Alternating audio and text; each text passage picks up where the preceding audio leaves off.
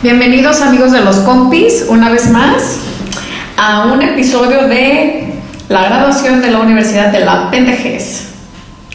Está con nosotros de nuevo nuestro amigo Carlos Carvajal. Hola amigos de los compis y también con nosotros está Lilia Cornejo. Así es que bueno, Carlos, ¿qué nos puedes decir qué es el alma, de dónde viene, dónde está, qué es, qué es? Porque luego se habla mucho a nivel filosófico, dogmático, religioso y luego pues es un batidero. Pues mira, para mí la forma en que yo he conseguido entender más claramente lo que es el alma, el alma es la conexión con el ser divino y es lo que gracias a que la tenemos estamos donde estamos y somos quienes somos. Pero para hacerlo de una manera gráfica, yo el alma me la imagino como un cable de fibra óptica, que es un para los que no lo hayan visto nunca en su vida, es un tubito muy transparente por el que pasa una cantidad de luz y la velocidad de la luz es grandísima y por eso hace que llegue la información a distancias gigantes a una velocidad enorme. Pero ese cable, ese tubito transparente, lleva una cobertura plástica para que rebote esa luz en todas partes. Ese tubito y esa luz es lo que conforman nuestra alma. Esa cobertura plástica que tiene una fibra óptica es lo que nosotros le vamos añadiendo al alma con todas las tonterías de un dogma, con todas las tonterías de el alma hay que purificarla, el alma hay que cambiarla, tengo que limpiar mi alma, con todas esas cosas que nos generan la culpa y que nos generan cantidad de temas que nos vamos echando a nuestras espaldas, es como destrozamos y cambiamos lo que es el alma, que en sí es una energía pura, limpia y que solo nos sirve para conectarnos con el ser superior. Fíjate que em, algo de lo que se dice en registros akáshicos, para la gente que no sabe qué son los registros akáshicos, son los libros de la vida o de la información de la vida, tanto de cada persona como de cada situación, cada tema y de cada raza del mundo, de los planetas y de todo lo que puedes tener como de concepto. Esos son los registros akáshicos, es la información de los libros de las vidas. Eh, ahí se dice que el alma es, y es muy parecido justo a esto que dices, es la información de todas las encarnaciones o de todas las experiencias de vida que se han tenido. Por eso es que nosotros podemos recordar inconscientemente a un montón de personas, como cuando llegas a una reunión y ves a alguien y como si fueran los compas de toda la vida. Sí, no así como que te caes poca madre, este padrísimo, brindando, y es la primera vez que se ven. O por el contrario, observas a alguien o se observan y es como si te cayera como patada en el hígado y nada ha ocurrido, pero es como que un odio que dices, ¿qué le ves? ¿No? Y no ha ocurrido nada. Y es justamente la información que se encuentra grabada en nuestra alma que es la que conecta con el espíritu o lo que es con esta energía divina o creadora que es la parte que no se destruye, que es eterna, que es infinita y que es la que hace funcionar todo este cuerpo. Entonces, según los registros acásicos, nos podemos mover por diferentes estados del alma. Claro. Y el hacer eso, ¿qué ganancia nos traería?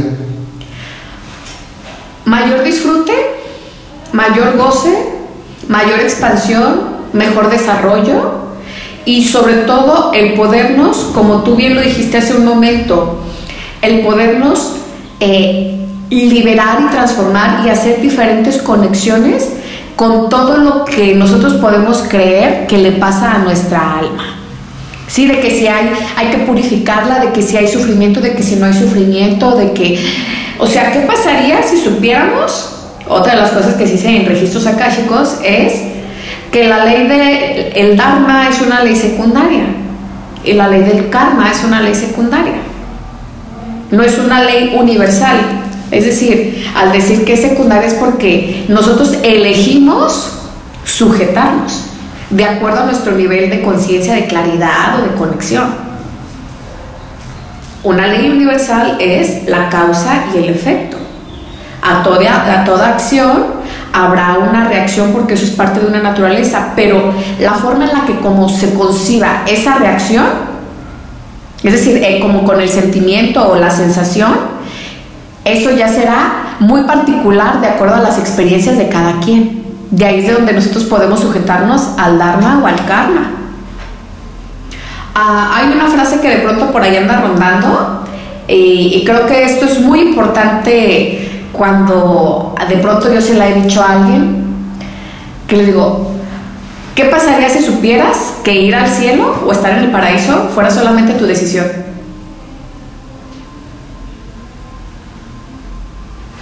O sea, ¿qué pasaría? ¿Qué pasaría si no tuvieras todo este proceso de dolor, sufrimiento, purificación y expiar las culpas con dolor y sufrimiento?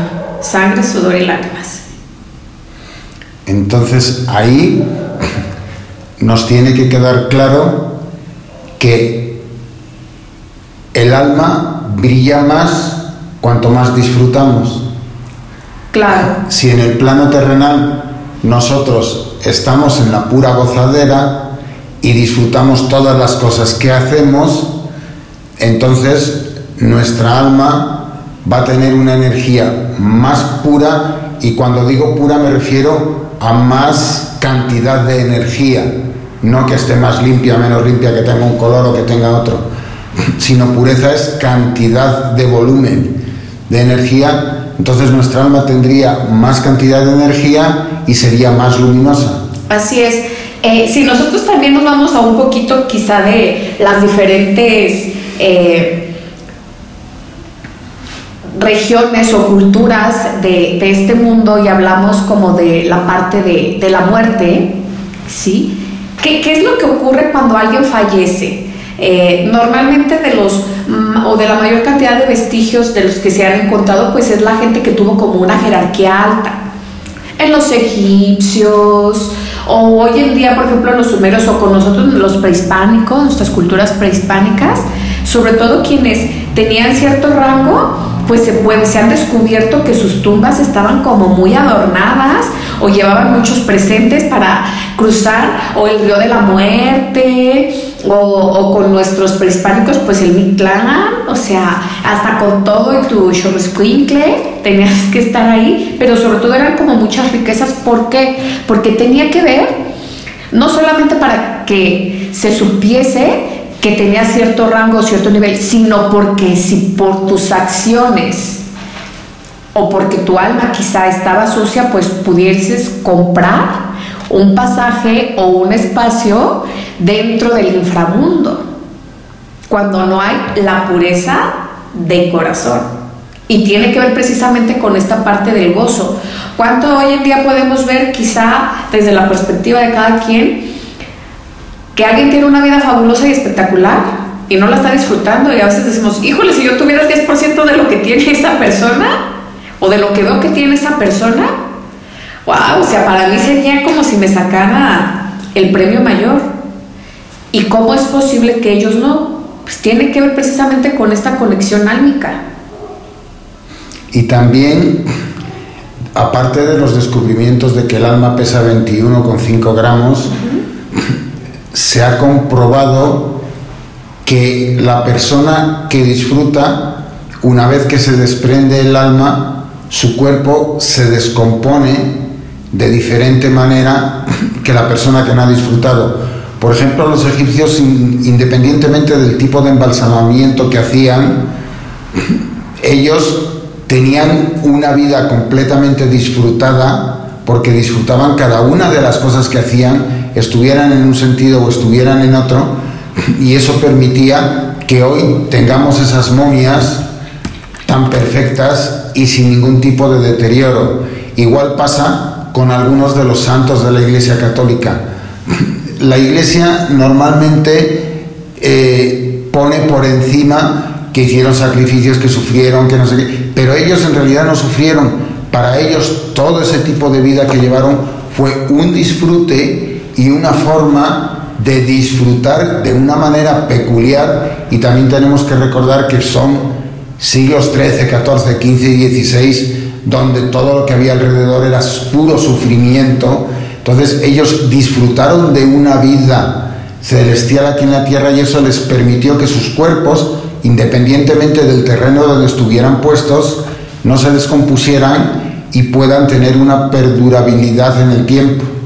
Sí, eh, yo recuerdo por ahí que de pronto, si quizá algunos de, los que nos escuchan eh, llegaban a, oír las anécdotas de las abuelitas o, en los pueblitos, algunas de las cosas que por ahí se, se, se van platicando así de, pues de la gente de antaño, eh, mucho se hablaba de que, no sé, la, desde la viejita chismosa que, que estaba observando y todo al momento de que moría, había hasta ciertos olores como desagradables y que cuando esta gente como super pecadora que, que disfrutó la vida, eh, había hasta música, este, se les veía en sus rostros un rostro de, de, alegría, de jovialidad, como si estuviesen dormidos. Y tiene que ver justamente con esta parte que dices de, del gozo en lo que sea que hagas y en lo que sea que, que hayas elegido vivir o, transformar en, tu vida. Hay, hay una parte, eh, por ejemplo, eh, con la gente que se dedica a funerarias o, toda esta parte de lo que actualmente sería el embalsamamiento, como bien dijiste, o todos aquellos que están en las áreas forenses, cuando hay un cuerpo rígido, que no pueden colocarlo, por ejemplo, en, el ataúd, o que simplemente para eh, almacenarlo, porque quizá es un cuerpo que fue encontrado en algún sitio y, por la forma en la que quedó es, es difícil de, de, trasladarlo o de resguardarlo, una de las cosas que ellos hacen, y esto es un conocimiento que la gente de hace eh, tres, cuatro décadas, inclusive hacia atrás, lo venían haciendo, sobre todo en nuestra cultura como muy, muy mexicana, porque pues aquí, esto es importante también recalcarlo, somos una cultura que venimos muy abrazados y apapachados de la muerte, o sea, bromeamos con ella, nos reímos de los muertos, este, nos carcajeamos, y tú Carlos que eres español, sabrás que si allá en España hay un tema relacionado con los muertos es lo peor como si aquí fuese la mayor defensa del mundo. Allí para nosotros meterte con los muertos o con la muerte es una gran ofensa. Entonces, eh, Aquí, ¿qué es lo que pasa cuando se encuentra un cuerpo así?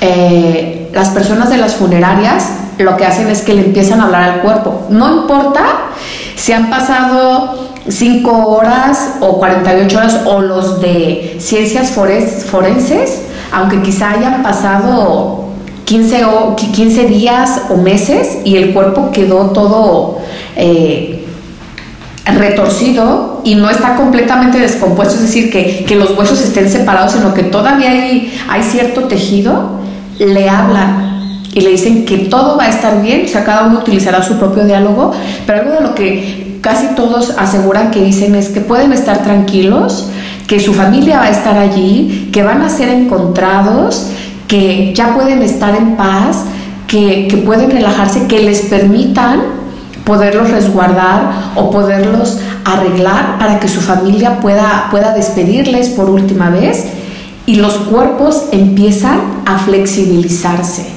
Todavía queda ahí entonces como que una partecita de, nosotros, de, de, nosotros o de nuestra o de nuestra esencia que permite que nuestro físico todavía pueda tener una reacción eh, álmica y una reacción espiritual que conecta con el físico y también todavía lo que llega a recibir en este plano aunque nosotros ya no estemos. Sí, de hecho sí se ha podido demostrar de forma científica que una vez que el cuerpo tiene paro cardíaco y paro cerebral y ya se detecta una muerte clínica, al menos durante mínimo 30 minutos después de esa muerte clínica, el oído sigue percibiendo toda la información del entorno y eso afecta a la descomposición del cuerpo. De la misma manera, eso que tú nos estás contando, Lilia, puede suceder 15, 20 días después porque no sabemos qué tan sensible está nuestro oído ni cuánto tiempo tarda en degradarse como para que esa información deje de vibrar y de transformar todas nuestras células, aunque estén en descomposición, pero van adquiriendo una orden diferente para ser más flexibles, para ser más tonificadas, incluso pueden llegar a segregar una serie de líquidos que permiten que se puedan mover brazos, piernas o el cuello de manera más normal para prepararlos, embalsamarlos o lo que quiera que se les vaya a hacer.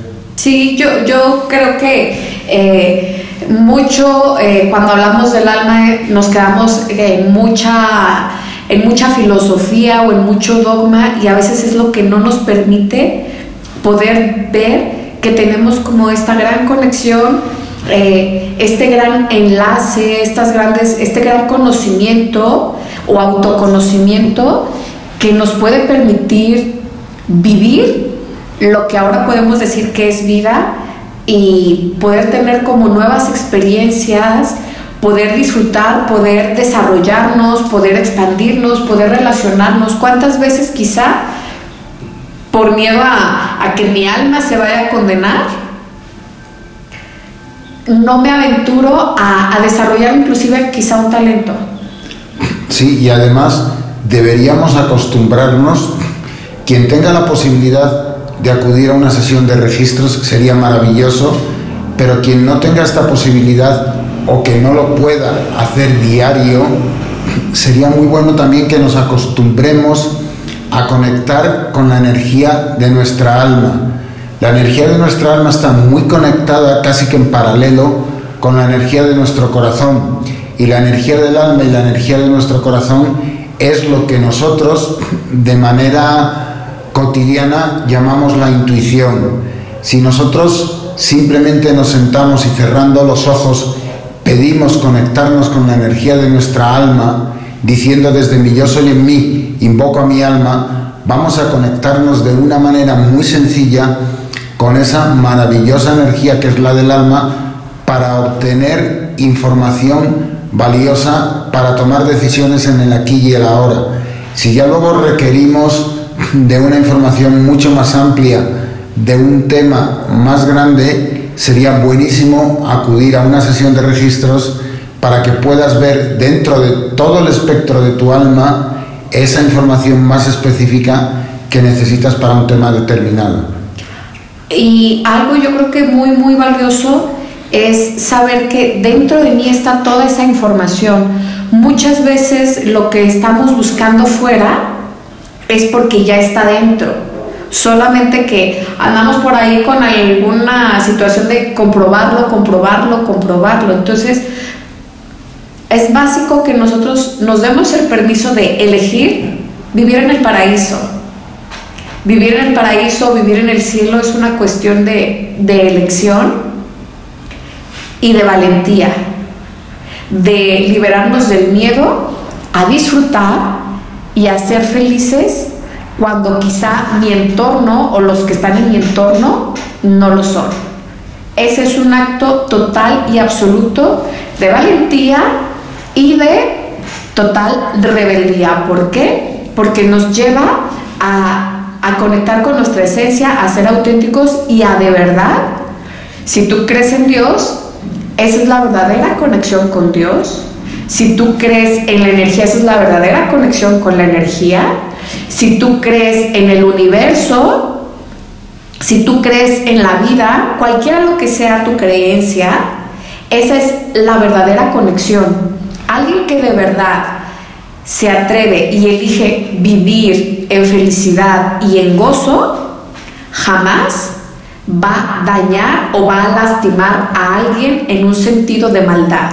Jamás. Quizá puede ser percibido por los demás como alguien que le está haciendo daño, pero solo porque va con un patrón de vida diferente, o todo el patrón familiar o social establecido, pero eso no significa que esté haciendo un daño. Si tú disfrutas la vida y dejas de hacer pendejeces, y cuando digo pendejeces me refiero a seguir ciertas normas. O sea, está claro, no vas a meterte en casa del vecino y a prenderle fuego a la casa, por muy divertido que pueda ser eso, pero quitando cosas básicas que todo el mundo entiende, si tú dejas de seguir ciertas normas y te limitas a disfrutar la vida como tú la veas, y si para ti disfrutar la vida es estar un domingo entero delante de una pantalla de televisión sin hacer absolutamente nada, eso es maravilloso. Si para ti disfrutar la vida es irte toda una noche a bailar, es maravilloso. O sea, cualquier cosa que tú disfrutes y que tu cuerpo energéticamente vibre con eso, es lo que tienes que hacer porque eso es lo que va a fortalecer tu alma eso es lo que te va a permitir que en un momento dado, cuando tus días se terminen, puedas subir o ir a donde tengas que ir y entregar algo. Jung nos dice que la vida es como una gran película en la que somos actores y tenemos que hacer o representar nuestro mejor papel. El día que tu vida se termine, si existe un juicio final, como dice la Biblia, lo único que te van a decir es, ¿De verdad te divertiste? Si te divertiste, vas a seguir adelante. Si no te divertiste, tienes que repetir tu trabajo para que encuentres la parte agradable, divertida y bonita de esa función que viniste a realizar. Así que déjate de hacer el imbécil, déjate de crear esquemas raros en tu cabeza, de llenarte la mochila de culpa si tú no dañas a nadie, nadie te puede dañar a ti. Rompe los esquemas, disfruta la vida y haz lo que se te venga en gana. Y algo eh, básico también es, deja de jugarle al superhéroe o a la superheroína o al yo voy a salvar, al yo voy a acompañar, al yo voy a sufrir junto contigo o el de yo voy a rescatar ¿Puedes acompañar? Sí, pero en esta vida nadie rescata a nadie si no decide esa persona ser rescatada. Así es que si también tu vida se ha vuelto un conjunto de patrones de sufrimiento, dolor, rechazo, crítica, flagelación, y tú quieres ser el que saque y empuje a todos, pues déjame decirte que estás haciendo todo completamente al revés, a menos de que lo goces y no te quejes. Si tú lo estás haciendo, pero lo estás gozando y te sientes súper orgulloso o orgullosa, maravilloso, estás siendo feliz y estás disfrutando del rol de héroe o heroína. Pero si en algún momento empiezas con la quejadera por la crítica que te hacen por hacer eso, pues entonces sabes qué, deja de ser hipócrita. No te gusta, no naciste para eso y si en algún momento quisiste vivir ese rol, pues ya se agotó.